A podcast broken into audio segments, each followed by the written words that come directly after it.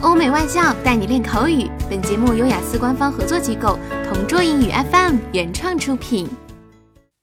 Describe a difficult decision that you once made. You should say what the decision was, when you made your decision, how long it took to make the decision, and explain why it was difficult to make. From the previous years, there were a lot of decisions I have made that definitely changed my perspectives about life.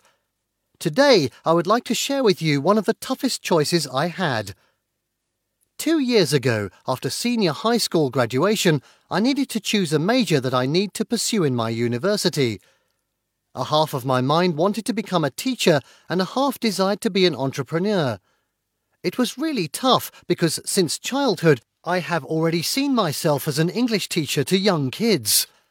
It has always been my dream to deal with kids and be part of their learning growth. But then my parents had another dream for me. We have a well established electronics company and they wanted me to follow their footsteps.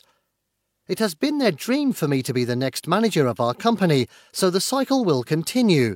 Moreover, a part of me has this ambition as well, but my passion in teaching is greater than anything else. After several months of contemplating and thinking about it, I finally made a decision. I chose education as my major. It was heartbreaking telling to my parents, but they understood me. It was a challenging decision to make because I needed to consider the feelings of my parents. They already had assumptions and expectations, and it was tough altering that. However, after explaining it to them, I was glad that they accepted wholeheartedly my decision. In the end, they vowed that they could support whatever path I would take.